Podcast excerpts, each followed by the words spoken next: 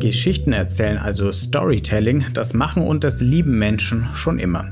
Und mit jedem neuen Medium ergeben sich auch neue Möglichkeiten, andere Welten, Personen und Gedanken zu vermitteln. Doch natürlich kann man mit neuen Medien auch neue Fehler machen in Sachen Storytelling. So ist das auch mit Virtual Reality. Zum Glück gibt es jetzt einen Field Guide, der die Best Practices des Spatial Storytellings aufbereitet. Ich setze ein Headset auf und bin komplett in einer Geschichte drin.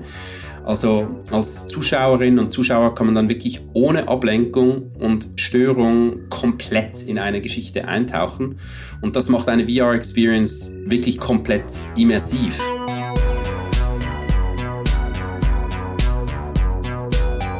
Hi und willkommen mal wieder zu New Realities, dem Podcast von 1 in 9 und dem XR Hub Bavaria. Dem Podcast wollen wir euch neue Realitäten vorstellen, also Projekte, Ideen, Konzepte und Produkte in Virtual, Augmented und Mixed Reality, kurz gesagt in Extended Reality. Ich heiße Wolfgang Kerler, ich bin Chefredakteur von 1E9 und diesmal habe ich Robin Burgauer zu Gast. Er ist Co-Gründer von Illusio Interactive in Zürich, ein Studio für interaktives Storytelling. Dort entwickelt Robin als Produzent und Regisseur immersive Formate wie Games, VR-Filme oder interaktive Graphic Novels. Was sein Team und er über die Jahre, insbesondere aber im Rahmen eines ihrer jüngsten Projekte, über die Do's and Don'ts des räumlichen Geschichtenerzählens gelernt haben, haben sie jetzt aufgeschrieben in einem kostenfreien Field Guide mit dem Titel The Sensations of Spatial Storytelling. Die wichtigsten Erkenntnisse daraus und viele schöne Beispiele für gelungene VR-Experiences berichtet Robin gleich im Podcast.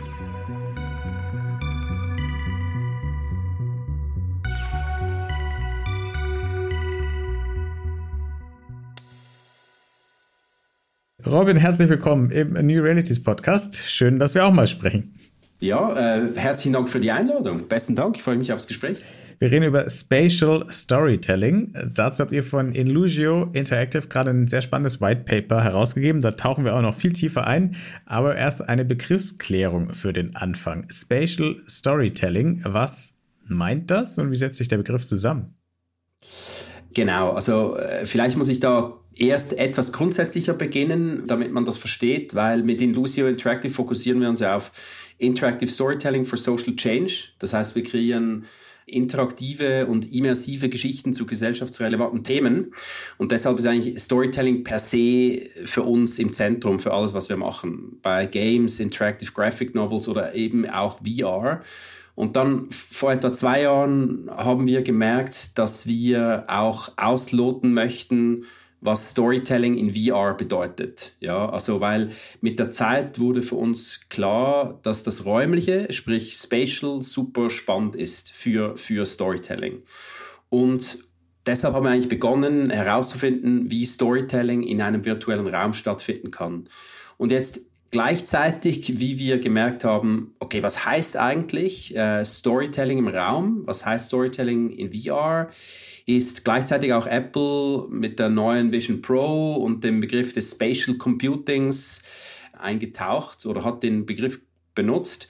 Und wir haben da gemerkt, ja, das ist, das ist eine spannende Begrifflichkeit. Ja, also das Spatial, dass wir grundsätzlich den Raum anschauen und dann, was bedeutet Storytelling im Raum und deshalb Spatial Storytelling. Ja, ich finde, dieser Begriff des Spatial Computing hat auch so eine, hat so ein Revival. Vor ein paar Jahren haben wir darüber geredet, dann kam Metaverse und andere Begriffe und jetzt mit Apple kommt er zurück und ihr habt ihn gleich aufgegriffen, denn der Titel eures White Papers heißt The Sensations of Spatial Storytelling. Ähm, du hast es ja schon erwähnt, das Ganze ist nicht im luftleeren Raum entstanden, als ihr seid nicht morgens aufgewacht und habt gedacht, so jetzt schauen wir uns das mal an, sondern ihr habt euch ja damit auch intensiver besetzt, weil, äh, auseinandergesetzt, weil ihr ein VR-Projekt angegangen seid wenn ich das richtig verstanden habe, Peace Untold. Vielleicht kannst du dazu ein bisschen was erzählen, damit wir mal noch ein bisschen konkreter verstehen, was das bedeutet, was du erklärt hast, was ihr euch als Mission vorgenommen habt. Und vielleicht kannst du auch gleich erzählen, wieso ihr nicht nur für euch sozusagen das Wissen angehäuft habt, um eine gute Experience zu bauen, sondern dann auch noch gleich gesagt habt, okay, wir publizieren auch noch was dazu. Ähm, ja, genau. Also angefangen hat eigentlich alles mit unserem Debüt-VR-Titel. Äh, wie du sagst, der Name ist Peace Untold. Und das ist ein VR-Film über das Ringen um Frieden. Und äh, mit, mit dem Projekt erzählen wir die Geschichte von Emma, einer Krankenschwester, die während dem Zweiten Weltkrieg als Krankenschwester und einer Mission des Schweizerischen Roten Kreuzes an die Ostfront reist. Ja, also es gab während dem Zweiten Weltkrieg eine freiwillige Mission des Schweizerischen Roten Kreuzes, um an der Ostfront ähm, Verwundete zu pflegen und zu helfen. Nur wurde allerdings diese Mission instrumentalisiert weil es im Hintergrund, ohne dass die Missionsteilnehmer das wussten, es eine Abmachung zwischen der Schweiz und Deutschland gab, dass nur den Deutschen geholfen werden durfte und nicht der Zivilbevölkerung und auch Sowjets.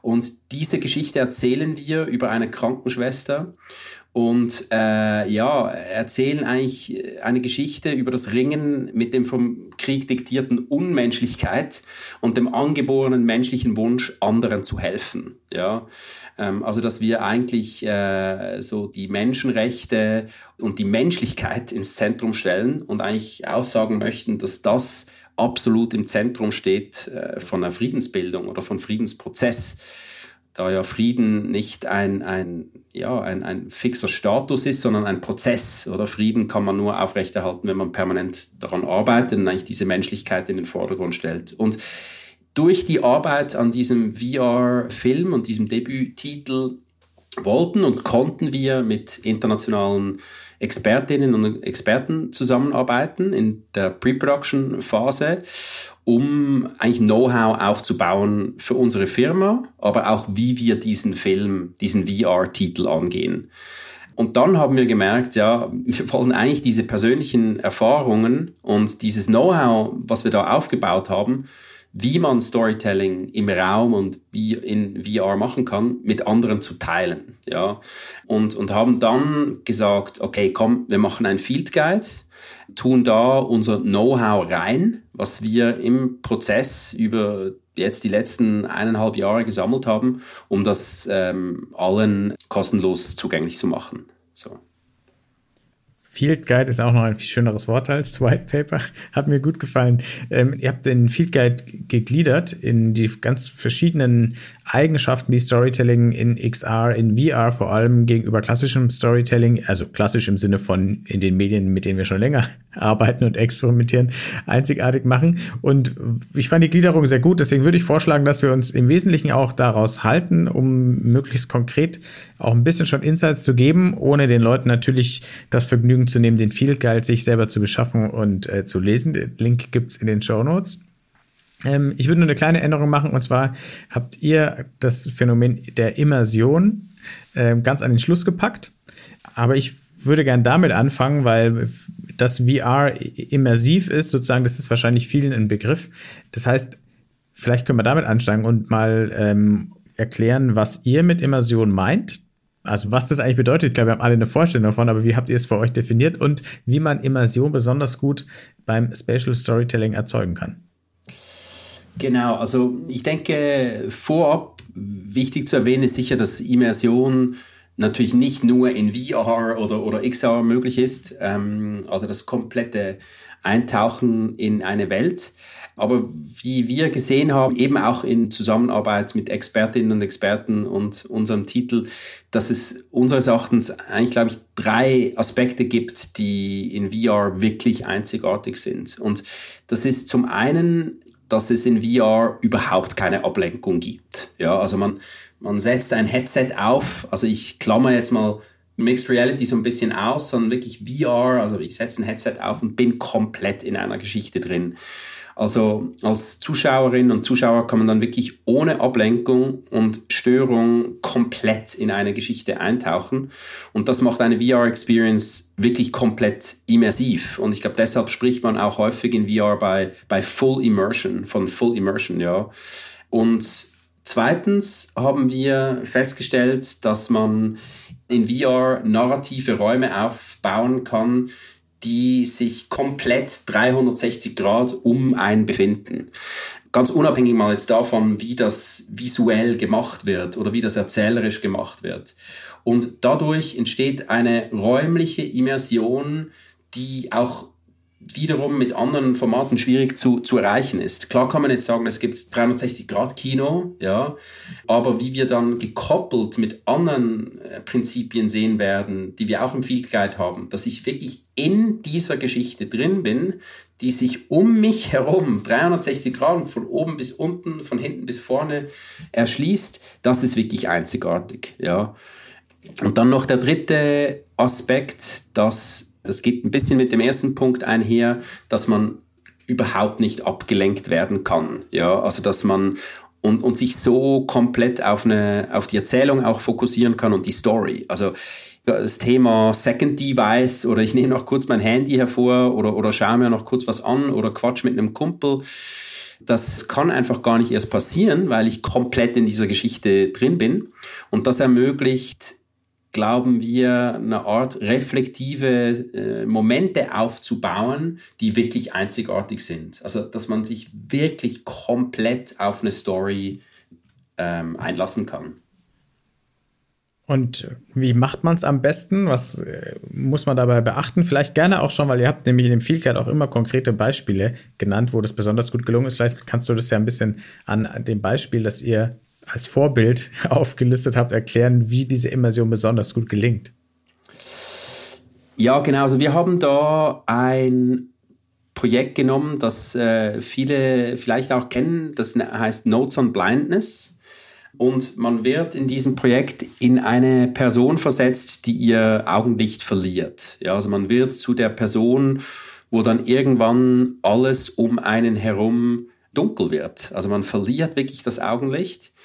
Und das heißt, dieses Gefühl, das ich von meiner Umgebung bekomme, also was nicht nur mir als Mensch passiert, wenn ich das Augenlicht verliere, aber wie ich die Umgebung wahrnehme und den Raum und alles, was um mich passiert, ja, das ist schon sehr einzigartig. Und das ist in Notes on Blindness äh, wirklich sehr eindrücklich gelöst.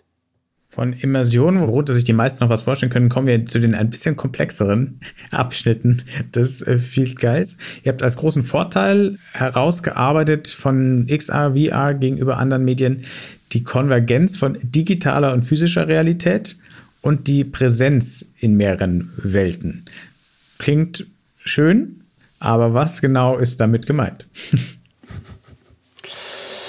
genau, also ich glaube vorab erst einmal, dass entscheidend ist, dass man ja in dass man sich immer in unserer physischen Realität befindet und auch bleibt. Also bei, bei jedem Format das man für Storytelling nutzt. Wir haben unsere Realität, unsere physische Realität und da bewege ich mich drin. Egal ob ich stehe oder sitze oder, oder, oder mich in einem spezifischen Raum befinde, bei mir zu Hause in einem Museum, an einem Festival etc. Ich glaube, entscheidend ist, dass man sich bei VR der Konvergenz bewusst ist und diese auch einzigartig nutzt gegenüber anderen Formaten. Das heißt, was wir mit Konvergenz meinen, ist, man ist in einem physischen Raum, aber tritt in eine virtuelle Welt hinüber, ja. Wobei es natürlich hier unendliche Abstufungen gibt. Also irgendwo von Mixed Reality zu Virtual Reality, wo also die physische Realität spielt dann gar keine Rolle mehr, weil ich komplett an einem neuen Ort bin oder ich sehe noch, dass ein Teil meiner, meiner physischen Realität wichtig ist in der Story. Aber dieser Übertritt, diese Abstufung, da gibt es ganz, ganz viele Abstufungen und deshalb auch unendlich viele Arten, wie man Storytelling machen kann. Aber dass man sich dem bewusst ist, dass es eine Art Übertritt gibt, ja, dass ich an einen neuen Ort gehe, das ist, glaube ich, super wichtig, oder? Und klar, oder so Geräte, neue Geräte wie die Meta Quest 3 oder Apple Vision Pro, das sind eigentlich Mixed Reality Geräte, oder wo plötzlich dieses Mischen der physischen Realität und der digitalen Realität noch mehr also dieser Über Übertritt noch mehr eine Rolle spielt. Also auch ganz spannend, dass sie diesen Weg gegangen sind, oder weil ich glaube, dieses Headset aufsetzen und plötzlich weiß ich gar nicht mehr, was um mich passiert und krieg gar nicht mit, wenn jemand in den Raum kommt. Das ist auch, glaube ich, ein Problem, oder? Aber jetzt von dem mal abgesehen ist, dass man sich dieser Konvergenz wirklich, glaube ich, bewusst ist und diese klug zum Einsatz bringt. So, genau.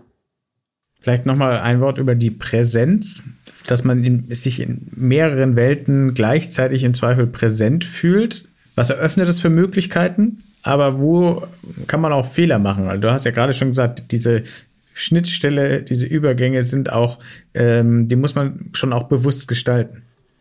Ja, ja. Genau, also ich glaube, diese Möglichkeit, dass man in VR sich an einem anderen Ort befindet, ähm, sei das ein Ort, der schwer zugänglich ist oder vielleicht sogar gar nicht mehr existiert, das ist natürlich super spannend, dass man Leute quasi wie emotional teleportiert an einen anderen Ort. Und jetzt bei dieser Präsenz, also dieser Möglichkeit, Leute an einen neuen Ort zu bringen, glaube ich, ist die große Chance, dass man ein Gefühl oder ein Verständnis für diesen Ort entwickeln kann, das ansonsten mit einem anderen Format nicht möglich wäre. Das heißt, sei das, dass ich in der Gegenwart direkt am Grand Canyon stehe und dort wird mir eine Geschichte erzählt. Also, dass ich diesen Ort nicht nur verstehe, sondern ihn fühle. Wirklich im sprichwörtlichen Sinne. Ich glaube, das ist absolut einzigartig, ja, für VR. Also, dass wirklich dieses Gefühl bekommen für einen anderen Ort. Und das bringt natürlich auch eine Herausforderung mit sich, weil nehmen wir nochmal dieses Beispiel des Zweiten Weltkriegs, ja, ähm, was, was tatsächlich auch bei unserem Titel Peace and Tod eine Rolle spielt, bringt das eine große Herausforderung mit sich, oder? Also sobald man, weil man eigentlich sehr viele Möglichkeiten hat mit VR, muss man sich dann aber auch fragen, ja, okay, ähm, eben Beispiel Ostfront oder Zweiter Weltkrieg, ich bringe jemanden dahin, wie gehe ich mit diesem Gefühl um? Also was ist historisch akkurat? Was ist wissenschaftlich akkurat? Also wie kreiere ich nicht plötzlich etwas, was historisch auch einfach vielleicht falsch ist oder ein Gefühl auslöst, was man so nicht machen kann oder nicht machen sollte. Und gerade deshalb arbeiten wir auch sehr eng mit Wissenschaftlerinnen und Historikern und Historikern zusammen, um diese teilweise wirklich ethischen Aspekte zu beleuchten, oder? Also, weil es, ich glaube, es ist das eine, einen Text zu schreiben, was passiert ist der, an der Ostfront, aber wenn man jetzt sagt, man begibt Leute wirklich dahin, dann muss man dann plötzlich verstehen, was ist in diesen Leuten vorgegangen? Wie haben die sich gefühlt? Wie löse ich dieses Gefühl aus? Und ich glaube, da kommt wie noch einmal eine andere Verantwortungsebene rein, der man sich einfach bewusst sein muss. Und ja auch nochmal eine andere Rechercheebene. Ähm, Total. Vielleicht hast du nochmal so Praxisbeispiele, wo sowohl diese das Thema der Konvergenz, also dieser Übergang und das Verschmelzen der Welten, äh, der physischen und der virtuellen Welten besonders gut gelungen ist, aber wo auch mit dieser Präsenz in Situationen, in die man sonst nicht kommt, was aber gleichzeitig auch sehr herausfordernd ist, wie du gesagt hast, wo das besonders gut gelungen ist. Also bei der, bei der Konvergenz, ähm, was wir da äh, sehr, sehr ein spannendes Beispiel finden, ist die, das äh, ist Anne Frank House VR, weil was hier gemacht wird, ist, dass man dass das geheime Hinterhaus zugänglich wird, wo sich Anne Frank und ihre Familie während des Zweiten Weltkriegs ähm, versteckt haben. Und in dieser VR-Tour wird eigentlich das, ähm, die ist auch zugänglich im Anne Frank Museum in Amsterdam und verbindet das Physische mit dem Virtuellen extrem spannend. Oder also diese Konvergenz, sich Bewusstsein, physischer Raum, virtueller Raum. Weil was da beispielsweise passiert ist, dass in der VR-Experience in diesem geheimen Hinterhaus beispielsweise Möbel gezeigt werden, oder dass man die Einrichtung erfährt, die im echten Museum ganz anders ist, weil dort beispielsweise Möbel fehlen, die von den Nazis entfernt wurden. Ja. In der VR-Experience wird das aber so erzählt und gemacht, wie die Franks wirklich gelebt haben. Ja, also, und da merkt man plötzlich, ja, äh, was, was, was ist quasi überliefert, was ist mit diesen Räumen dann später passiert und was ist tatsächlich, wie hat sie, haben sich die Räume angefühlt, bevor die Nazis die, die Familie geholt hat. Dann bezüglich der Präsenz ist ein tolles Beispiel aus unserer Sicht On the Morning You Wake. Und zwar geht es darum, dass 2018 gab es einen falschen Nuklearalarm auf Hawaii. Und Menschen wurden aufgefordert, sich in Sicherheit zu bringen. Ähm, sie bekamen eine Message per Handy, über, über, über, über das Fernsehen, Radio, wurde überall dieser falsche Alarm aus Versehen verbreitet, dass eine Nuklearrakete ähm, im Anmarsch ist. Und in der VR-Experience erzählen dann Menschen, wo sie sich an dem Tag befunden haben, wo sie sich in Sicherheit gebracht haben und wie sie mit dieser Gefahr der nuklearen Zerstörung umgegangen sind, ja. Und dieses nochmal zu diesem Gefühl, ja, also zu Embodiment kommen wir noch, aber ich werde in Menschen versetzt, aber an Orte mitgenommen, oder ich befinde mich dann plötzlich in einem Keller oder in einem Büro oder mitten in der Straßenbahn, als ich äh, mich diese Nachricht erreicht, die plötzlich, oder eigentlich über Leben oder Tod entscheiden kann. Und das ist schon sehr, sehr eindrücklich gemacht, damit man dann diese Orte und Menschen nachempfinden kann und wie diese Orte plötzlich eine ganz, ganz bedeutungsvolle ja, ähm, Bedeutung bekommen haben. Oder es ist wie 9-11. Wir alle wissen, wo wir uns damals befunden haben und, und dieses Gefühl, was da aufgekommen ist. Und das ist da sehr ähnlich, oder dass dann diese Orte eine sehr wichtige Rolle spielen. Du hast das Embodiment schon angesprochen, weil das ist ja, hängt ja sehr eng damit zusammen, dass man die Leute auch einen Ort zu einer bestimmten Zeit oder zu einem bestimmten Geschehen erfühlen lassen kann. Und man kann die Leute ja sogar in andere Personen, in andere Charaktere schlüpfen lassen. In ganz neue Rollen das geht ja sogar noch darüber hinaus, sozusagen einen Ort zu erleben als man selbst, wenn man sagt, okay, du hast jetzt auch noch eine andere Rolle. Was für Gefühle und Eindrücke kann man dadurch erzeugen? Wofür nutzt das sozusagen im Storytelling? Und natürlich auch da wieder, wie macht man's? Weil das ist ja wahrscheinlich gar nicht so leicht.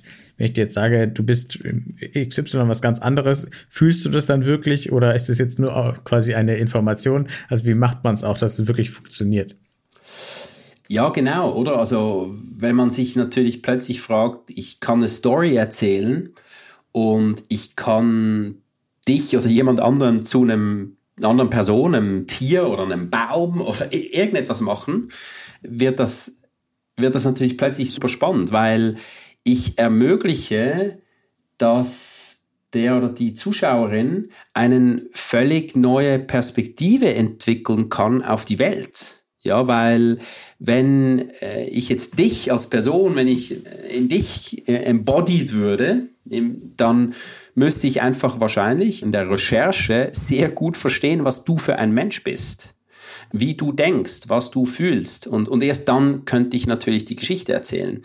Jetzt das Gleiche ist, wenn man das macht mit einem Tier oder einem Baum oder, oder einem Gegenstand, dann muss man sich fragen, ja, was, was geht in der Perspektive vor. Und, und auch da wieder wahrscheinlich das Thema Recherche und Wissenschaft, oder? Es gibt auch VR-Projekte, da kann man plötzlich die Perspektive eines Froschs im Dschungel einnehmen oder von einer Fledermaus. Dann muss man wissen, ja, wie, wie sieht denn ein Frosch im Dschungel die Welt? Ja, ist das schwarz-weiß oder farbig oder wird die Welt verzerrt? Also das muss man ja alles wissen, bevor man die Geschichte so erzählen kann. Und also ich glaube, wie man das macht, ich glaube, das eine ist wirklich, ich glaube auch sonst, wenn man eine Geschichte erzählt und quasi Character Building macht, muss man den Charakter, indem man die Leute versetzt, einfach sehr gut kennen und, und wirklich wissen, was ist das für ein Charakter, was hat er für eine Motivation, was hat er für einen Charakter, was hat er für einen Hintergrund etc. Und dann kann man die Geschichte gut erzählen und ermöglicht so dann, glaube ich, dass man Empathie entwickeln kann oder Verständnis für eine Sichtweise, die einem so nicht oder nur beschränkt zugänglich wäre. Hast du auch da wieder ein Beispiel für uns, wo das ganz besonders gut gemacht wurde? Also ein, ein sehr spannendes Beispiel ist Goliath, Playing with Reality.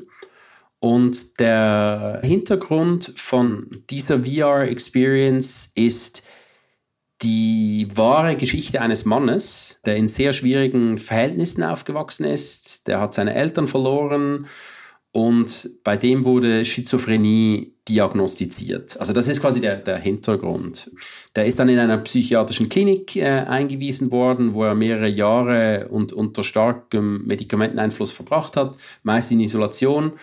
Und nach der Entlassung fand er in Spielen und so Online-Multiplayer-Community-Spielen Anschluss. Ja, und da hat er sich auch Goliath genannt. Und diese VR-Experience erzählt diese Geschichte von Goliath und man wird durch Embodiment in diese Figur von Goliath ähm, versetzt und durch ähm, Gespräche, Animationen, Interaktionen, Spiel mit digitalen Räumen bekommt man durch dieses Embodiment das Gefühl und Verständnis, was es bedeutet, an Schizophrenie zu leiden und was es bedeutet, sich von der Welt ausgeschlossen zu fühlen. Ja.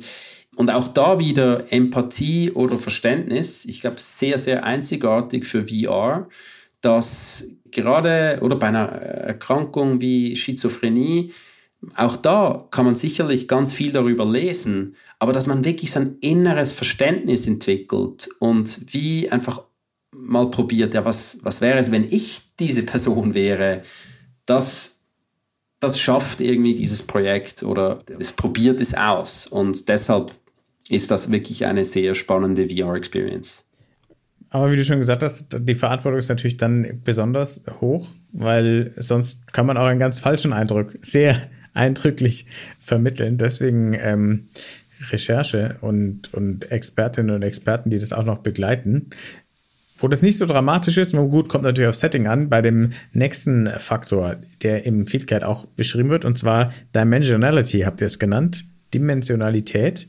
Mm, und da ist ja das Besondere an VR, dass natürlich, also es gibt ja schon äh, digitale Medien, äh, Games, Filme, die natürlich auch in riesigen dreidimensionalen, auch am Rechner generierten Welten stattfinden, aber sie sind natürlich trotzdem auf einem Bildschirm gefangen und wirken dadurch irgendwie kleiner. In VR stehst du drin, was auch ganz neue Möglichkeiten eröffnet.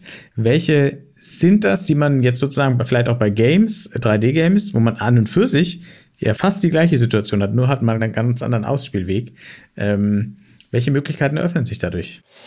Ja, genau. Also ich glaube auch da wieder, und deshalb vielleicht nochmal zu Beginn, weshalb heißt der Field Guide The Sensations of Spatial Storytelling, die Sensations. Es geht um die Sensations. Und auch da geht es um das Gefühl, echte oder annähernde Gefühl für die Größe und Tiefe eines virtuellen Raums. Ja, und das, glaube ich, ist ein großer Unterschied zu Games, oder? Da ist auch 3D alles möglich. Ich kann alles darstellen, aber dass ich wirklich ein Gefühl für den Raum bekomme und wie groß Dinge sind oder wie klein oder wie in welcher Tiefe oder in welcher Nähe sich etwas befindet, auch in Relation zu mir, das ist sicher einzigartig ähm, in VR. Und in VR hat man die Möglichkeit, dann diese, nehmen wir das Beispiel von Steinblöcken, ja, die da äh, zusammengetragen werden, um die Pyramide zu bauen, die spüre ich dann wirklich im Vergleich zu meiner eigenen Körpergröße und die Größe der Pyramiden, die sich vor mir in den Himmel erheben. Und auch da, dass ich wirklich das fühle, diese Größe und Dimensionalität, das ist sehr einzigartig in VR. Und ich habe jetzt so ein bisschen gesagt Distanz, aber das Gleiche ist natürlich auch die Nähe, oder? Also, dass ich etwas ganz nah betrachten kann, dass ich nah hingehe, mir die Oberfläche der Steinblöcke anschaue. Oder ich habe vorher mal über einen Frosch im Dschungel gesprochen, ja? Also, dass ich vielleicht ganz nah an den Boden gehe und mir äh, die Oberfläche des Dschungels anschaue und wo sich dieser Frosch bewegt und dann vielleicht sogar niederknie und unter den Stein schaue ja, und auch da wieder ein Gefühl bekomme dafür von dieser Dimensionalität, das ist, glaube ich, sehr einzigartig. Etwas, was vielleicht auch noch zu erwähnen ist, mit dem man aber sehr, sehr vorsichtig umgehen muss und was auch mit Dimensionalität zu tun hat, ist des Schwindelgefühls oder wir nennen es Vertigo im Field Guide, oder? Also, dass man eigentlich das, man kennt das oder von so Experiences, man steht äh, auf einem Brett und links und rechts geht's hunderte Meter nach unten oder man ist auf einer Achterbahn in VR. Also dass man wirklich so ein echtes Schwindelgefühl bekommt und das hat natürlich auch mit Dimensionalität zu tun. Ähm, dass man plötzlich ganz schnell auf den Boden zurast oder dass man denkt, oh, mir wird schwindlig, ich falle jetzt dann da gleich ähm, von der Latte. Also das heißt, mit Dimensionalität muss man auch natürlich mit Vorsicht umgehen, je nachdem, wie man sie einsetzt. Was hat euch denn besonders gut gefallen bei den Experiences, die ihr ausprobiert habt in Sachen Dimensionalität? Ja, also ich bin sehr, sehr froh, dass wir dieses Projekt drin haben. Ähm, weil die Projekte, auch die ich vorher erwähnt habe, haben teilweise schon so ein bisschen eine Schwere drin, ja. Ähm, natürlich auch eben, weil uns Social Impact Themen sehr wichtig sind, aber dieses, also das heißt Line, wir wurden tatsächlich relativ spät auf das Projekt aufmerksam und ich kann jedem nur von Herzen, Herzen empfehlen, dieses Projekt anzuschauen. Das ist eine Liebesgeschichte und spielt auf einem Diorama in São Paulo 1940 und ist eine Liebesgeschichte zwischen Pedro und Rosa. Und als Zuschauerin und Zuschauer bedient man eigentlich dieses Diorama. Also man interagiert mit diesem Diorama und geht mal näher hin und weiter weg und dreht dann Scheiben und lässt eigentlich diesen Pedro, der auf seinem Fahrrad durch das Diorama fährt, die Welt erkunden und letztlich sich dieser Rosa annähern.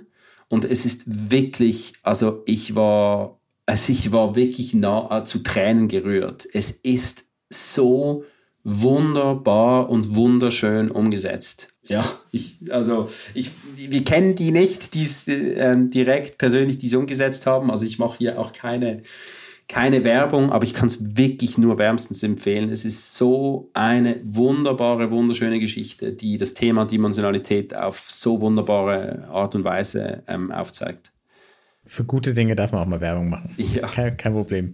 Äh, mein Lieblingspunkt in eurem ähm, Field Guide, den ihr da nochmal explizit herausgefasst hat. Und im Prinzip das, also Perspective ist, ist es überschrieben, dass man andere Perspektiven gewinnt, in andere Rollen schlüpft, andere Welten erkundet. Das hast du ja schon immer wieder erklärt, das ist ja schon angeklungen. Aber in VR kann man eben auch Dinge zeigen, das ist, was ihr mit Perspective meint, so habe ich es verstanden, die es gar nicht gibt. Also die entweder oder vielleicht unsichtbar sind oder die unsere Sinne sonst nicht wahrnehmen können und kann Menschen mit ihrer Umwelt eins werden lassen, kann ganz neue Welten zeigen. Wie, wie macht man das? Und ist das dann das Schwierigste? Weil man da natürlich kein, keine Referenz hat, ja. Also weil ein Setting, auch wenn es ein historisches ist, ist natürlich, ich, ich finde mich da zurecht. Ich kenne es, das sind sozusagen vertraute Eindrücke halt Welten, die ich so noch nicht persönlich gesehen habe. Aber was ist mit Dingen, die es sonst in der Realität gar nicht zu erleben gibt, weil unsere Sinne es nicht hergeben oder weil sie nicht existieren? Ja, genau. Also, und vielleicht dieses Gefühl, um da noch mal ein bisschen genauer zu beschreiben und dann auf deine Fragen einzugehen. Also, ähm, es gibt die Begriffe des Oceanic Feeling oder auch den Begriff des Overview-Effekts. Ja, also, das mal beschrieben wurden als Astronauten aus den Raumschiffen plötzlich auf die Welt heruntergeschaut haben und ein Gefühl bekommen haben, mit diesem Overview-Effekt und die große, runde blaue Kugel unter sich zu sehen, ein Gefühl, das sie so bisher nicht kannten. Also wie, dass man das Gefühl hat, eins zu werden, ja, eins mit dem Universum. Oder wenn man unter dem Meer mit Walen schwimmt und plötzlich das Gefühl hat, eins zu werden mit dem Meer. Also um dieses Gefühl ähm, geht es uns hier. Und ich glaube, also auch da wieder ein Gefühl, also dass man dieses Gefühl auslöst, ist einzigartig. Und zu der Frage, wie schafft man das oder ist es die, ist das das Schwierigste? Glaube ich, kann man wie, würde ich wie sagen, es ist es ist letztlich konzeptioneller Natur, oder? Also es ist eigentlich die Frage, die Frage ist sowieso immer die, wo möchte man eine Story ansiedeln und wes weshalb? Also wie, wie, wie bei einem Film oder bei einem Game, also da, damit beginnt eigentlich alles, oder? Das ist eigentlich die Herausforderung. Also wo möchte man eine Person hinplatzieren und weshalb? Und es kann natürlich sein, dass man sagt, diese Geschichte muss im Gehirn von jemandem stattfinden, in den Synapsen einer Person, in VR möglich, ja, oder aus irgendeinem Grund habe ich eine Idee und diese Idee spielt zwischen den Sternen im Kosmos und im Universum. Und deshalb nehme ich die Menschen mit ins Universum und erzähle eine Geschichte in, in, in der Schwerelosigkeit. Also das heißt, ich würde sagen, ein, ein guter Ausgangspunkt, also eigentlich bei jedem Format ist ein solides Konzept, um dann eine gute Story zu erzählen. Und wie man es dann natürlich visuell und produktionell macht, das ist dann der nächste Schritt. Aber deshalb würde ich auch nicht unbedingt Dimensionalität jetzt sagen, das ist das, das ist das Schwierigste oder wenn man das macht, dann hat man es quasi geschafft, sondern man kann sich dem einfach bedienen, wenn es konzeptionell Sinn macht. Ja, oder wenn man sagt, man will ein Gefühl auslösen von einem Ort, wo man die Leute sonst nicht hinnehmen kann und weil es einfach von der Story Sinn macht. Und ich glaube, da, oder wie bei jedem Film, wahrscheinlich bei VR auch, gibt es positive und negative Beispiele, oder? Also ich glaube immer dann, wenn man sagt, ah, jetzt, ich will unbedingt ein Projekt machen zu Dimensionalität und man quasi mit der Prämisse beginnt, dann ist vielleicht fraglich, ob es wirklich Sinn macht. Aber wenn man einen inneren Antrieb hat und merkt, ah, diese Geschichte wurde eigentlich so noch nie erzählt und es ist spannend, weil ich habe da eine Fragestellung und eine Herangehensweise, die man so noch nie beleuchtet hat, dann kann, glaube ich, wirklich etwas Spannendes passieren. Ja, genau. Es gibt positive und Negativbeispiele. Die Negativbeispiele wollen wir hier nicht nennen. Ein Positivbeispiel noch dazu, bevor wir dann nochmal über das große Ganze sprechen. Ja, nein, absolut. Also ähm, Negativbeispiele nehme ich uns nicht aus. Also ich meine, es, oder Negativbeispiele ist so falsch gesagt. Ich glaube einfach im Prozess merkt man ja häufig erst, welche Funktionsweisen braucht man überhaupt? Oder bei, bei auch gerade bei Games finde ich das sehr spannend. Ja, also wie bedient man sich einer Mechanik nur der Mechanik willen oder zahlt die Mechanik auf die Story ein? Und so sollte es im besten Fall sein. Und auch bei uns selber merken wir häufig, dass wir irgendwann merken, ah, wir müssen uns von Dingen verabschieden, weil es einfach nicht auf die Story einzahlt. So, das als Klammerbemerkung. Genau, also bei Dimensionalität, also da ist Spheres, Songs of Spacetime, finden wir da sehr, sehr spannend. Ähm, also da, da taucht eigentlich das Publikum in das Universum ein, in ein schwarzes Loch und entdeckt die Geräusche des Universums. Also und eben dieses Gefühl der Verbundenheit, also über die Klänge und dass diese Schwerelosigkeit und das Universum fühlt man sich plötzlich mit einem größeren Ganzen verbunden, das außerhalb unserer irdischen Existenz liegt. Jetzt sind wir im ganz Großen. Jetzt wollte ich auch nochmal die, die ganz große Frage stellen. Du hast es am Anfang natürlich schon erwähnt, auch der Titel heißt ja The Sensations of Spatial Storytelling von eurem Fieldcat. Aber was macht Storytelling in XA für dich so besonders? Und das schließt genau an das an, was du zum Schluss gesagt hast. Für welche Geschichten und welche Zwecke eignet es sich eigentlich? Weil wenn wir das, was du gerade gesagt hast, eine Ebene höher übertragen, dann kann die Herangehensweise ja nicht sagen, oh, ich möchte eine XR-Experience machen, sondern dann ist die Frage, für welche Art von Geschichten, für welche Art von Ausdruck ist es das Richtige? Ja, also hey, das ist, ich glaube, so eine essentielle Frage und ich glaube auch die Frage, weshalb wir dieses White Paper gemacht haben, weil auch was wir gemerkt haben im Prozess von unserem Debüttitel, das bei der Finanzierung oder mit anderen Partnern war immer die erste Frage, weshalb VR? Weshalb erzählt ihr diese Geschichte in VR? Weshalb macht ihr nicht einen Film? Weshalb macht ihr nicht eine Webseite? Weshalb macht ihr nicht eine App oder ein Game? Ja, also diese Frage, weshalb VR und weshalb diese Story in VR wurde uns immer und überall und natürlich auch zu Recht gestellt. Das heißt, diese Frage, ja, welche sind denn die besten Geschichten Stories in VR oder welche Stories soll man in VR erzählen, das haben wir so als Ausgangspunkt gesehen. Und deshalb kamen dann zu diesen Prinzipien, oder? Und eigentlich sehen wir das wie so ein bisschen als ein Anleiteguide für uns, der wahrscheinlich auch nicht abschließend ist und als Anleiteguide für andere, um zu sagen, okay, wenn ich mir jetzt mal diese Prinzipien vor Augen führe, dann, und das im Hinterkopf habe, ja, dann komme ich vielleicht oder hoffentlich auf eine Idee oder ein Konzept und eine Story, die wirklich Sinn macht. in VR. Und bei uns war es so, oder war es eigentlich ein Meandrieren. Also diese, dass wir wirklich die Stärke nutzen und probieren jetzt eine Story zu erzählen, die wirklich Sinn macht. In VR. Diese Prinzipien also ich wünschte, ich hätte so die Prinzipien, die wir mit all diesen Expertinnen und Experten erarbeiten können. Ich wünschte, ich hätte sie schon am Anfang gehabt, weil dann hätten wir diverse Schlaufen ausgelassen, oder wo wir dann gemerkt, ja, nee, das macht so eigentlich gar nicht Sinn, weil dafür brauchen wir VR nicht. Und, und deshalb sehen wir es wie so ein bisschen als Checkliste, um für sich selber herauszufinden, welche Story wirklich toll sein kann in VR. Und Vielleicht nur ein Aspekt, den ich glaube, der, äh, der doch ganz generell für XR oder VR stark ist oder was Stories stark machen oder zur Frage, welche Stories eignen sich dann. Und das ist schon, dass diese Ich-Perspektive sehr stark und wichtig sein kann in VR oder also quasi welche Rolle spiele ich in der Geschichte, indem ich eine Person oder eine Figur oder irgendwas anderes verkörpere oder wo werde ich hingebracht, an welchen Ort, was erlebe ich an einem neuen Ort, welche Gefühle bekomme ich, welche neuen Perspektiven erlebe ich an einem neuen Ort. Und also dieses, dieses wirklich hineinversetzen an einen neuen Ort, in eine neue Person, in einem ganzen Raum und das full immersive zu erleben, das ist schon, glaube ich, übergeordnet, kann starke Stories ausmachen in, ähm, in VR. Und mit all dem Wissen, da würde ich jetzt natürlich gerne wissen, woran ihr gerade arbeitet.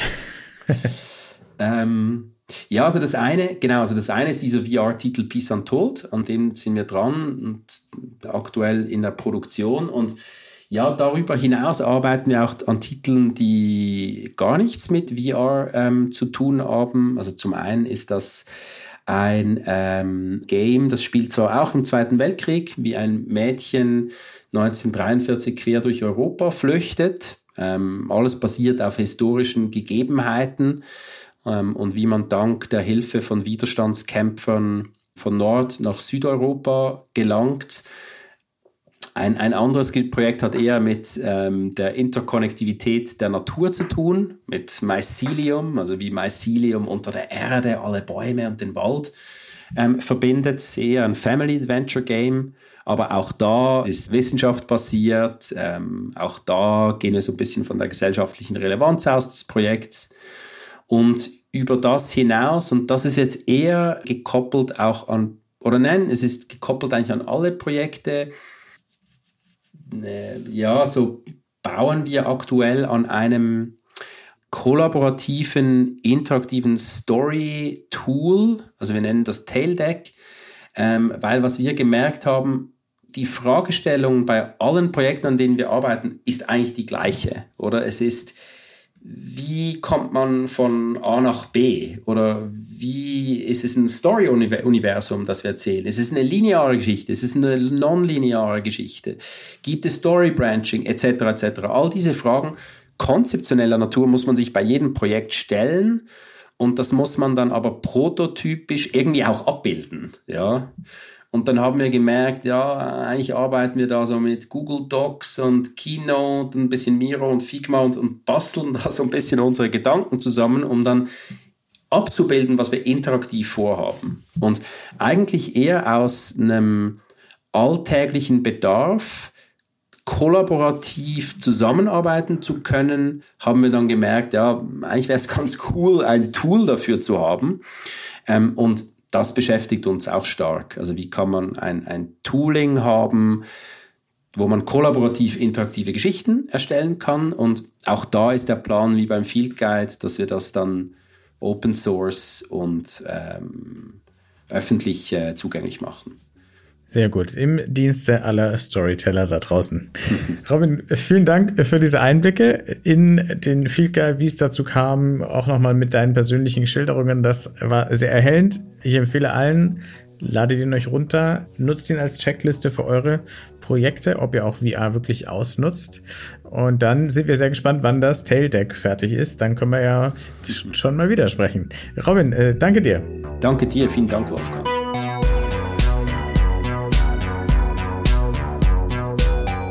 Das war Folge 57 vom New Realities Podcast von 1C9 und dem XR Hub Bavaria. Wenn er euch gefallen hat, bewerten, abonnieren und weiterempfehlen bitte. Wie immer findet ihr Links, die euch noch mehr Informationen zum heutigen Podcast geben in den Show Notes. Vor allem natürlich den Link zum Field Guide The Sensations of Spatial Storytelling. Und jetzt noch der Abspann. 1C9, das ist das neue Zuhause für Zukunftsoptimisten, die mit neuen Ideen und Technologien die Welt besser machen wollen und besteht außer diesem Podcast auch noch aus einem Online-Magazin, einer Community-Plattform und aus Events. Alle Infos gibt's unter www.1e9.community. Der Hub Bavaria wurde gegründet, um die XR-Community in Bayern voranzubringen, die Entwicklung und Verbreitung von XR-Anwendungen zu unterstützen und die Sichtbarkeit des Standorts Bayern zu fördern. Mehr erfahrt ihr unter www.xrhub-bavaria.de. Dieser Podcast ist möglich durch die Förderung des Bayerischen Staatsministeriums für Digitales. Vielen Dank dafür und bis zum nächsten Mal.